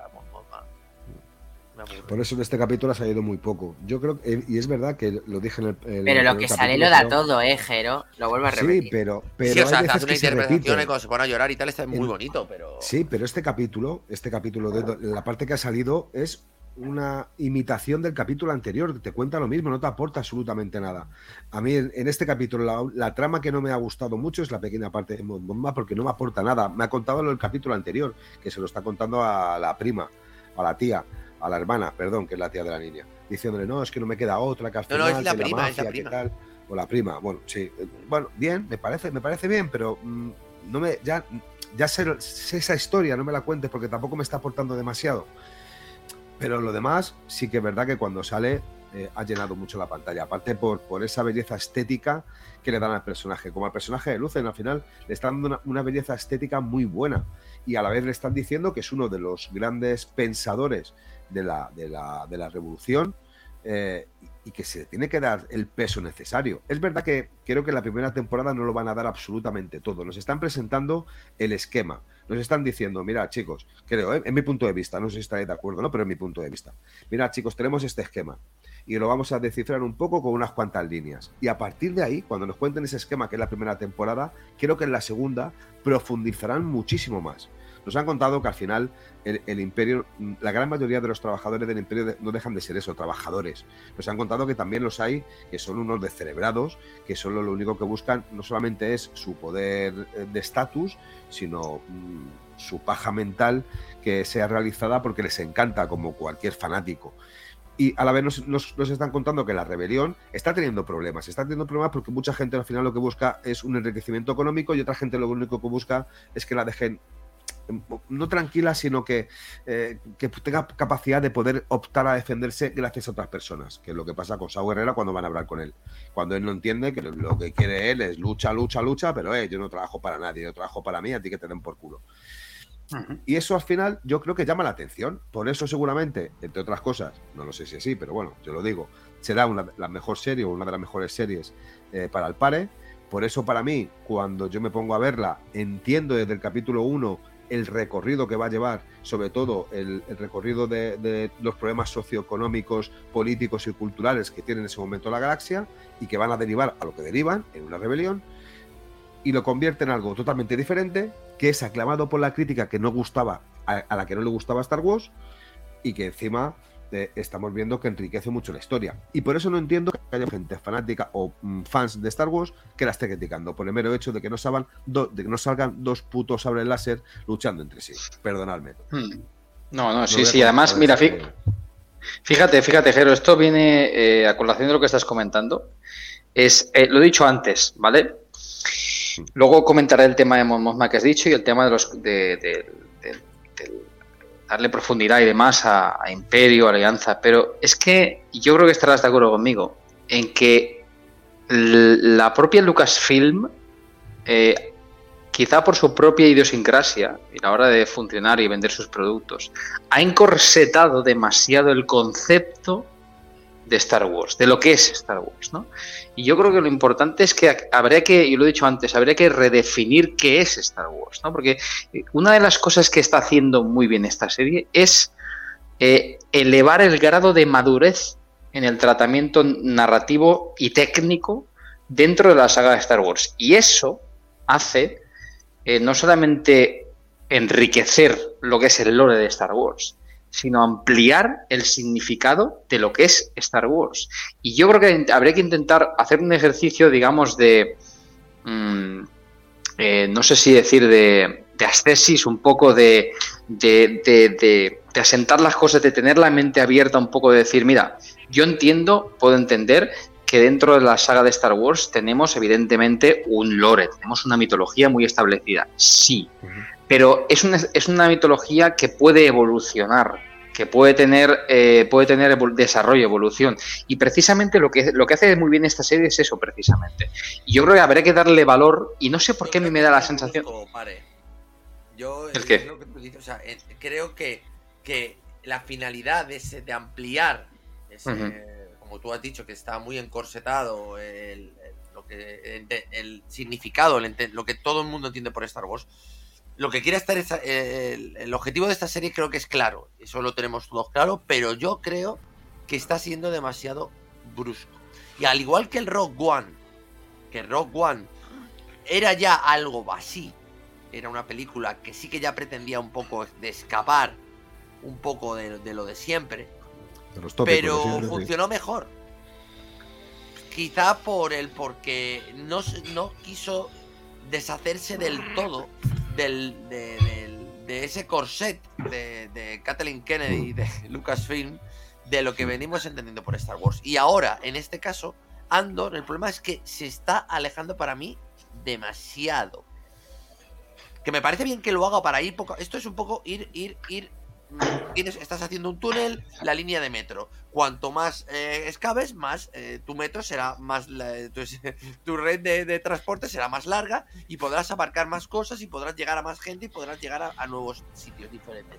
Por eso a mí me parece bien lo que intenta hacer Andor. Pero creo que debería de ir un poco más despacio a la hora de esto. Deberían de darnos un poco más de, eh, de píldoras Lucasfilm para que esta serie fuese igual que pasó en Rock One. Rock One era una serie con conceptos diferentes, pero no sé, no sé si fue porque nos dieron a, a, a el Imperio, nos dieron a Vader, nos dieron hmm. Troopers, o no sé qué más, pero a mí me pareció una película equilibrada en todo lo que se quería contar, o, o, el, o, la, o la trama que la estrella de la muerte, que eso era también... A eso me refiero, que Rock One contó o una manera distinta sin alejarse demasiado de del, del concepto de Topper lo que es el problema de, de sí Pero Topper, ten en cuenta una cosa, y yo te enti- entiendo perfectamente y en parte yo entiendo el razonamiento, ¿eh? pero hay que, no hay que olvidar una cosa. No es lo mismo el tiempo y forma en una película que en una serie. Entonces, eh, en, una en una película eh, tú tienes menos minutos, ¿no? Que una serie, obviamente. Entonces es normal que ah, tengamos en Rock One, digamos, esa aparición de, de Darth Vader, que está muy bien cohesionada a nivel narrativo. Pero que hay que tener en cuenta eso, ¿eh? Hay que tener en cuenta que no es lo mismo. Y aparte hay que tener en cuenta eh, lo que hemos comentado, el planteamiento un poco inicial, que es que teniendo en cuenta lo que ya nos han dicho que va a haber en la segunda temporada, que va a haber saltos temporales, que poco a poco se va a acercar a Star Wars, que va a ser una temporada mucho más bélica, con mucha más acción, es lo que he dicho antes. Eh, y aplico lo mismo que he dicho para Luz en Rael. ¿Por qué la escena de Luz en Rael el, de este episodio impacta tanto? No solamente por la escena en sí, sino por todo el contexto que viene de detrás y todo lo que tú has entendido del personaje. Entonces, la segunda temporada, que yo estoy convencido que la gente va a decir, ya verás, qué buena segunda temporada, qué buena tal, porque hay mucha acción. Y yo diré, sí, pero eh, la calidad de esta serie no sería tan buena si no hubiésemos tenido un buen posicionamiento de los distintos tipos de caracteres y contextos que hay en la serie. Y eso es fundamental. Por eso digo que hay que, hay que diferenciar el tiempo y forma, bajo mi punto de vista, en una serie y en una película. Es la, el, matiz, ¿eh? pero entiendo lo que es el razonamiento. ¿eh? Eso yo lo entiendo. Pero, a ver, Yo- podrían haber hecho más amena la serie y quedar igual de bien o incluso muchísimo mejor. Es que no creo que haya que justificar el aburrimiento o la pesadez de ciertas tramas con que en un futuro va a mejorar la cosa. Yo creo que esto tiene que ser Pero- bueno para que lo del futuro sea mejor. Pero José, eh, Sí, ¿en qué sentido es aburrido? en ciertas partes la serie. Bueno, pero, pero es que yo creo que son partes al final que no dejan de ser necesarias para poder conocer el trasfondo de todo esto. Es que si no te, no, no te cuentan un preludio, la historia en sí se convierte en, en qué? En un puro espectáculo que no le da sentido para nada a Star Wars. Yo creo que la mejor manera de que han de que han o que están demostrando la mejor manera de dar ese vuelco, ese cambio tan sumamente radical a Star Wars es contando una historia totalmente diferente, donde nos aporte Pero, encima eh, muchas ¿qué partes de la historia original. un cambio? Sí, necesita un cambio porque al final lo encorsetan en, en luchas de sables láser. Y la historia de Star Wars no va solamente de eh, Jedis contra Sith. No, va sobre la historia del Imperio. Y va sobre el trasfondo de Anakin Skywalker que discutiblemente algún día tiene que desaparecer por lo menos su sombra. Porque si no, al final se convertirá en algo tan sumamente eterno que cansa a mucha gente. Mira, Rogue One funcionó muy bien. Si a Rogue One le hubiésemos quitado los últimos cinco minutos y no hubiésemos visto aparecer a Darth Vader, ¿pensáis vosotros que Rogue One sería una película mala o una película normal o mediocre? No. No, Rogue One fue una obra maestra que al final dio esa pequeña pincelada para aquellos fans que solo hacen criticar, para que dijeran, ah, coño, que sabe Darth Vader. Por eso lo hicieron. Pero Rogue One en sí es una historia acojonante, salvo el final Disney de que parece que cuando mueren es algo que encima, joder, qué bonito morir. Que por cierto, la última imagen de Andor, mirando hacia la playa y a, a- hacia la puesta de sol, cuando piensa en su madre que, que ha muerto, se parece mucho al final de, Rogue One. Eh, y seguramente sea también un homenaje, pero mm, si- si- sigo diciendo, hay cosas que meten para que funcione en este sentido, para que a la gente que sea muy fan de Star Wars y que solo le gusten los sables láser y que solo le guste ese tipo de cosas o los Stormtroopers, pues bueno, digan, ah, coño, mira, han salido dos Stormtroopers, ya me gusta el capítulo. Pero realmente no nos fijamos en la historia. Y seguramente en, en esta serie habrá algún tipo de cameo más importante que, que, que Mod Mothma. Seguramente, tiene que haberlo. Seguramente no sea en la primera temporada. Seguramente lo veremos en la segunda. Pero para mí es necesario la historia que están contando. Además, pensar en una cosa. En, en el episodio 4, el Star Wars original, antes de llamarse incluso una nueva esperanza, ¿cuántos sables láser se ven? Salvo al final del todo. O salvo cuando Luke le da a Obi-Wan el, el sable y lo enciende durante unos segundos. No hay sables láser en Star Wars al principio. Solamente al final, cuando lucha Obi-Wan con Vader. Esa lucha que le han criticado tanto porque parecía más una batalla de Kendo que una lucha espectacular como hizo con, con Darth Maul, Qui-Gon o Obi-Wan. No era en su momento y también era, había que entenderlo así. Y también no necesitaba ver una escena espectacular de Darth Vader y Obi-Wan luchando, dando piruetas o ver al maestro Yoda saltando como si fuese una rana. Tampoco me importaría haberlo visto o no. porque la, la trilogía original contaba algo tan sumamente magistral en, en- en seis horas, en tres películas, que pudo ser criticado en muchas formas, pero alabado en otras. Con esto quiero decir, Andor se ha atrevido a hacer algo totalmente diferente, como hizo Rogue One. Y joder, por mucho que les os pese y por mucho que le pese a mucha gente que es fan de Star Wars y quiere más espectáculo, que dice que esta serie es aburrida, es el primer producto de Star Wars que está siendo aplaudido por toda la crítica. Seguramente porque va sobre eso, sobre una realidad, aunque sea una galaxia muy lejana. Hmm, Sí, así es, así es, así es y, es lo que comentaba antes. Eh, al final, fíjate que, es lo que he dicho, esto se ejemplifica muy bien con lo que hemos comentado de- de los contextos, ¿no? Eh, antes, fíjate que en la trilogía original, que sí, todos amamos la trilogía original y son tres películas eh, que son historia del cine, pero al final, en esas películas, eh, tenemos a los buenos y a los malos al uso. No hay, tampoco hay mucha profundidad más allá de el, dra- el drama que hay detrás de, de Darth Vader, que está implícito y que conecta con lo de Luke y todo eso, sí, pero no hay mucho más. Y en cambio aquí vemos las distintas facciones, no solamente en la Alianza Rebelde, en lo que va a ser la Alianza Rebelde, sino también en el Imperio.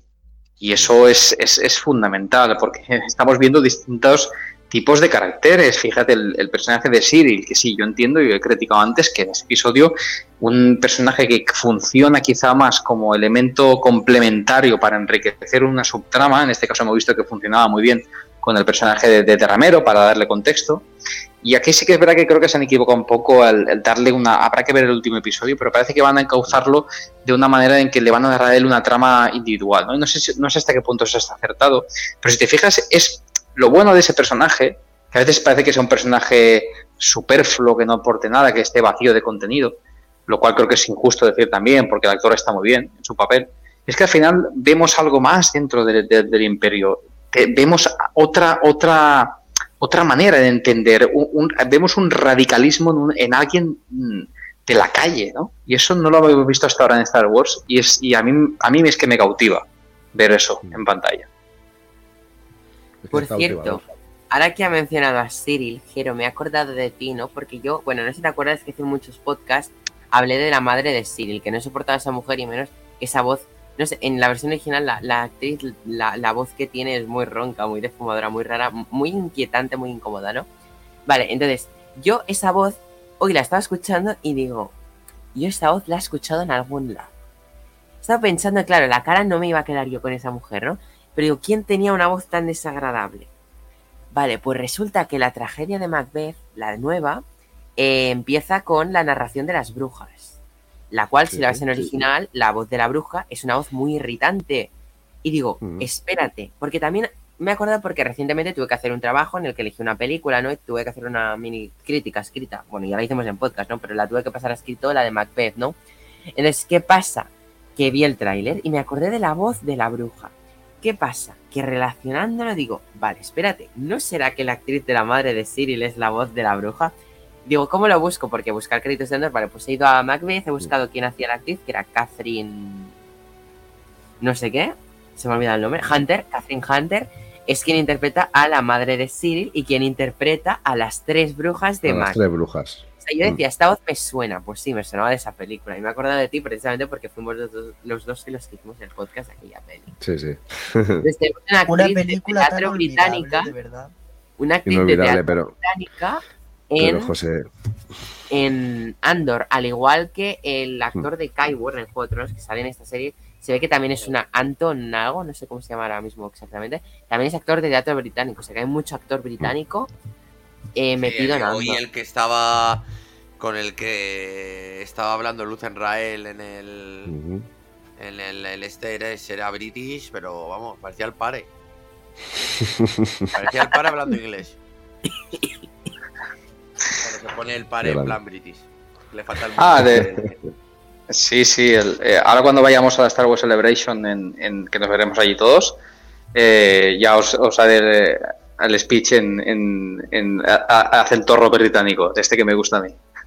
Yo os lo haré Pero con mi mí- inglés de a mí- Murcia, a mí me vais lo- a flipar. A mí me lo traduces porque yo no tengo inglés ni de Vallecas. Fíjate lo que te digo, con todos mis respetos a, a- a Vallecas, que me encanta eh, ese barrio ¿eh? De Madrid. Pero mejor no tener, no tener inglés que el inglés que hablamos aquí en Murcia, ya verás. También te digo Cuando, que eso cuando pida una Big Mac, eh, va- eh, no vas a parar de reír. o A, a mí me encanta tu foto. La foto que te acabas de poner me parece brillante. eh, la reina de Wakanda. La reina de, Wata- de Wakanda en chándal. Sí, sí. Ya, ya, ya. La reina de Wakanda del chándal del mercadillo de los 90.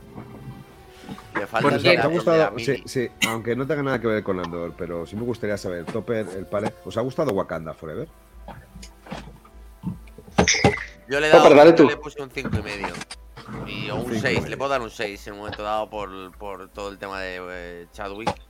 Pero realmente no me. No me tampoco me, han- tampoco me ha eh, maravillado. Mm, A mí me ha parecido una película eh, tremendamente irregular.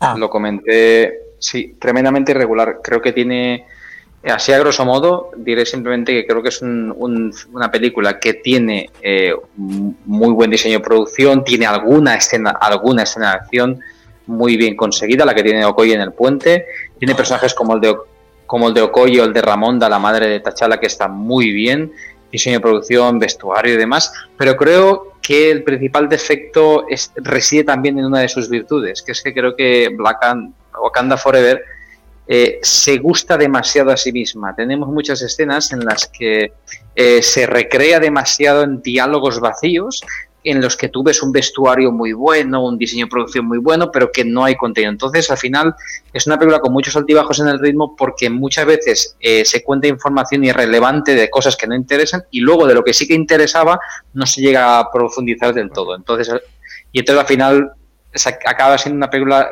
algo insulsa, al menos para mí. Bien. a mí me parece un 10 de película inmejorable y no diré. Sí, José, José. Pero José, Por José, cierto. fijaos el criterio que le gusta Eternals. Dice que es la mejor película hecha en la historia del cine. Eh, Fijaos. yo no he dicho eso. ¿La mejor de Marvel? Posiblemente. Pero El par está ahí de acuerdo con vosotros, seguro. ¿eh? Yo Eternals Bueno, es una película. Yo quería aprovechar para deciros que llegados a esta, pun- a esta hora de la noche ya em, con una horita y media de grabación, os iba a preguntar si queréis hacer la ronda de despedida, ya que estamos en el penúltimo capítulo y muy importante, por cierto, porque se viene el último. Os voy a dejar aquí cada uno viene. que hagáis vuestra última valoración del capítulo, si queréis cambiar algo, si queréis haber reflexionado algo, queréis cambiar, o si no, simplemente también qué esperáis para el final de la temporada, la semana que viene. Y voy a empezar con quien ha entrado el último, que es Jero. Así que. Bueno, pues eh, nada, para, para no eh, caer en la tentación de poder hacer algo diferente, yo ya sabéis que no soy como Andor en Star Wars y lo que me gusta es el fiel a mis principios. Lo primero es agradecer eh, a las dos personas que han venido, al padre, a Topper, que ha sido un placer eh, teneros aquí. Es verdad que he estado poquito tiempo, eh, creo que media horita, pero bueno, el trabajo al final es lo que tiene pero que siempre es un placer compartir espacio con vosotros, porque no solamente aprendo muchísimo, sino que también me divierto y que me siento sobre todo muy, muy, muy, muy a gusto con vosotros. Eh, muchísimas gracias, Neil, por contar otra vez conmigo, aunque hayas llegado tarde. José, que ya sabes que te quiero mucho, esos pedazos ojos azules de Murcia. Creo que lo mejor que tienes es que eres lo más bonito que existe en Murcia, aunque seas murciano. Y bueno, tienes algunos defectos como la lectura que haces, pero que tienes y que te gusta, pero bueno, son perdonables. Eh, un abrazo muy fuerte y un beso muy fuerte a mi hermano Rurier, que nos estará escuchando seguramente mañana, o sea, sé hoy. Y que le joderá escuchar las palabras que siempre digo que abajo el imperialismo del Consejo Jedi, pero es lo que hay. Y que Obi Deat Kenobi, yo le digo Obi Deat Kenobi, también me regaña por eso, porque dice que no se dice Deat, es lo que tiene, ser de, de Leganés. Eh, a Tony, que, que tengo mucha ganas de darle un abrazo y de verle, y a Julien, que le he hecho muchísimo de menos y que seguramente pronto esté con nosotros. Eh, por lo demás, decir que esta serie es una serie que no solamente me ha enganchado, sino que me está encantando por mm, los valores que tiene y porque te está enseñando desde un comienzo cómo se ha creado casi de la nada una rebelión en contra de ese imperio maligno. Eh, que seguramente si hubiese estado el Consejo Jedi en vez, de, en vez del emperador y su imperio hubiese sido lo mismo, hubiese hecho una rebelión contra ellos. Y que espero mucho del último capítulo, por lo menos que nos dé ese salto hacia el tener muchísima ganas de ver una segunda temporada. Eh, creo que va a ser un gran capítulo y que, y que nos va a llenar otra vez de esa riqueza visual del mundo de Star Wars. Porque aunque es una serie muy gris, no sé si os habéis fijado, pero es una serie muy grisácea, donde predomina mucho el, el blanco y el negro, al final para convertirse en gris creo que nos van a dar un colorido espectacular en el, en el último capítulo. Y nada más, que un placer compartir con vosotros cada segundo y que cada palabra que digo simplemente es para que si no podéis sonreír, por lo menos lo intentéis. Así que ya sabéis, a todos los que nos están escuchando, que os quiere este vuestro psiquiatra de Tatooine. Y ahora voy a pasar con mi queridísimo José. Eh, bueno, eh, eh, bueno, es que no sé qué decir de, de lo que espera aquí con Andor. Espero un final de, de estos buenos, de los que nos tiene acostumbrado Star Wars, que incluso Boba Fett, que fue una serie bastante mediocre, bueno, poco notable, eh, tuvo un final aceptable. Espero que esta tenga un final parecido. Bueno, ha tenido muy buenos cierres de arco, así que no creo que el final se quede atrás. Eso espero al menos. Eh, y poco más. Un placer haber compartido hoy espacio con los invitados, que de verdad me encanta con- conocer vuestras opiniones y, y bueno, y, y gustos. Eh, aunque bueno, y con Andor hemos estado ahí. Me hubiese gustado compartir episodio con el pare en el que estuve más hater. Eh, y bueno, eh, Neil, un placer estar aquí, que me sigas invitando. Jero, que te quiero mucho. Eh, ya te pediré yo las hamburguesas en la Celebration. Y bueno, decir que Wakanda Forever es la mejor película de Marvel. No tanto, pero es un 10 de película. Pues nada, José, muchas gracias por tu relación. Te veo la semana que viene hablando del último capítulo de Andor. Y voy a pasar con el siguiente invitado, voy a pasar con Tope. Pues, a ver, yo como acabáis de comentar en- ahora mismo, eh, acaba de comentar Jorge, sí que confío en que ha tenido, la serie ha tenido buenos finales de los arcos, todos los arcos han tenido un buen cierre y yo creo que este ha sido para mí lo mejor de la serie, o sea, en cuanto a el, que siempre todos los arcos los han sabido cerrar de una manera muy, muy buena y por supuesto que confío que este arco final no va a ser una excepción, o sea, va a ser, o sea, eso, que no va a ser una excepción y que también va a tener un final muy, muy potente y para mí es lo que seguramente me haga mejor acabar eh, la serie con un poco más, una mayor sonrisa, ¿vale? Que no, que es lo que he dicho al principio, que no, que me parezca que a mí la, serie para mí ha ido de más a menos pero que en- dentro de que es un muy muy buen producto, simplemente pues bueno, pues eh, yo lo como también os he comentado a lo largo del debate, yo he hecho un poco de menos ese símil que os he hecho con con Rock One de que eh, sigo me siguen faltando un poco eh, no espadas láser, porque no hace falta espadas. El, Mandalorian, eh, de Mandalorian no hay espadas láser eh, en, pr- en prácticamente toda la serie, por lo menos la primera temporada. Y el producto sí enganchaba. Entonces a mí me falta un poco más ese rollo más clásico de Star Wars para que la serie sea perfecta. Pero también, como ha dicho el pare, que hay que ir ampliando horizontes, hay que ir ampliando el lore, hay que ir ampliando estilos. Es como el símil que os he puesto de que, bueno, cuanto más a, a grandes la autopista, más lejos puedes llegar. Pero que el momento de que eh, a grandes vayas ampliando esa, esa autopista, pues a lo mejor no es, no es fácil. Y yo creo que es ese momento en el que estamos viviendo con Andor, que lo conseguirá y a lo mejor dentro de un tiempo eh, acabaremos echando la vista atrás y pensando que Andor hizo un buen trabajo en ampliar el concepto, ampliar el- la capacidad de narrativa de, Star Wars más allá de, los conceptos clásicos que tiene. Pero yo creo que en esta transición sí que es necesario, esto no puede ser brusco, necesitamos que esto sea más transitivo y yo por eso es lo que creo que le falta eh, con respecto a Rogue One, que le falta ese poquito más de, de cosas que a mí me enganchen, que cosas que a mí me toquen un poquito la patata y que cosas que me recuerden un poco a la, a la- a la saga original sin eh, hacerme olvidar de que estamos viendo un producto totalmente diferente. Y nada, va a ver qué tal en la próxima semana. Esperemos que bien. Yo encantado. Que ojalá vaya, le vaya bien a la serie. Que, ojo, no hemos, no hemos mencionado que mañana seguramente lo comenté en el, en el debate nuestro. Eh, la serie es la primera vez que una serie de Disney Plus se va a emitir en abierto. La serie en- han dicho que hay unos cuantos canales en abierto, en canales de pago de televisión, pero que fuera de la suscripción de Disney Plus. Y eso creo que también hay que hacer es un detalle muy muy relevante en cuanto a lo que está pasando con esta serie que ya Disney ha tenido que decidir sacarla de su dentro de, de- o sea, de su exclusividad de la plataforma para hacérsela llegar a más gente. Y nada, eh, por mí muy contento por estar aquí. Muchas gracias Neil, muchas eh, gracias a toda la gente de Tatooine y, y nada, este es el camino. Pues muchas gracias, Topper, por tu increíble valoración. Eh, por cierto, muy buen detalle esto de la emisión en abierto. Lo, lo había leído, pero la verdad ya ni me acordaba. Es un punto muy fuerte de la serie. Y ahora, ya sin más dilaciones, voy a pasar con el último invitado de la noche, nuestro querido Pari. Pues bueno, gente. Eh, Neil, por supuesto, muchas gracias de verdad de corazón. Para mí ya sabes que es un placer estar aquí. em, contigo, con los compañeros de Consentatín, con José, con Jero. Y hoy ha sido también un placer estar aquí también con, con Topper.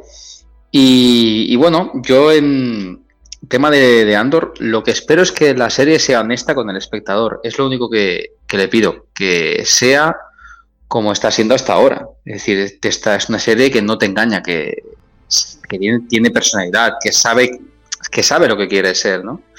Y al final lo que espero es que en el episodio final pues tengamos, mm, evidentemente, además de acción, pues no, no una conclusión de tramas, porque al final esto se va a quedar en abierto, evidentemente, pero sí que confluyan ciertas cosas eh, de manera satisfactoria. Y yo lo único que espero es que, a pesar de este episodio de transición un poco irregular que sí que hemos tenido esta semana, pues espero que no se sienta el final como un final apresurado, ¿no?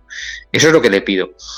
Y por otra, por otra parte, pues ya que es un placer tremendo estar aquí. Siempre, siempre es un placer estar con vosotros aquí. Me lo paso muy bien siempre. eh, y bueno, espero que, que volvamos a coincidir pronto. Eh, un saludo a la gente que esté, por supuesto, viéndonos, escuchándonos eh, en el podcast y que haya llegado hasta aquí. Dadle mucho cariño, dadle mucho amor a, este canal que se lo merece. Y bueno, nos vemos en, la, en la próxima ocasión y un beso muy grande. Que la fuerza os acompañe. Muchas gracias, Pare, y sobre todo también muchas gracias, Dover. Quería agradecer a los invitados de hoy que habéis estado aquí hablando de Andor eh, a estas horas de la, de la noche ya. Espero que os lo hayáis pasado muy bien, espero que queráis volver a Tatooine próximamente y que decir a mis queridos compis tatinianos, José Jero, que os quiero un montón, con ganas de hacer ya el podcast de Andor 12 y sobre todo tengo muchas ganas ya de hacer un programa especial que es celebrando el segundo aniversario de Conexión Tatooine. Dicho esto, Tatooineanos, es un placer estar con vosotros cada semana. Da mucha pena que Andor se vaya a acabar. Y pues nada, voy a juntaros a todos para hacer ahí un adiós así grupal. Así que nada, chicos, espero que os vaya Gente. todo muy bien. Un placer. Adiós. Vale, besito, besitos. Adiós. Ahora molaría ponerme una canción tipo Europe is leaving us there. Lord Vader. Adiós. Lord Vader. Adiós a todos, Tatooineanos. Wakanda.